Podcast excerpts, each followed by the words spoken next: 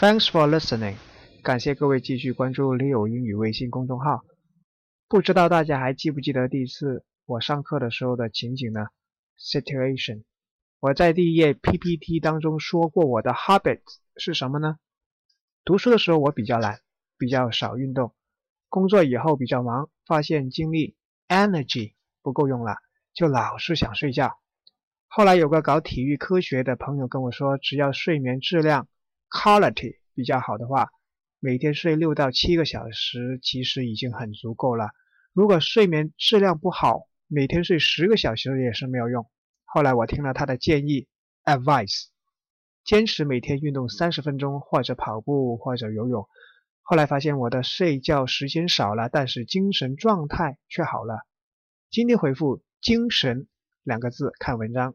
希望大家每天坚持能够运动三十分钟哦。